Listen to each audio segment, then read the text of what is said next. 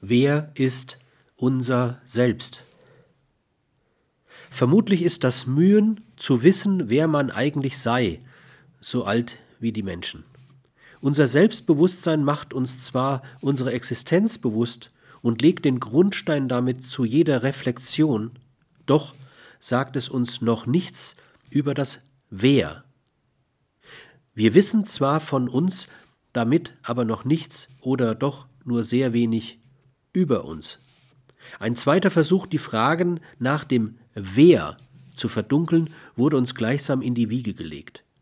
Im Verlauf ihrer Bemühungen, uns zu Mitgliedern menschlicher Gesellschaft zu kultivieren, vermittelten uns unsere Eltern zugleich auch ein Idealbild von einem Menschen, das wir dann etwas später internalisierten und es uns als Ich-Ideal zu eigen machten. Das wäre nun ein recht unproblematischer Prozess, wenn wir nicht, vermutlich auch wegen mangelnder Techniken, uns selbst so zu erkennen, wie wir sind, uns weitgehend mit diesem Ideal identifiziert hätten.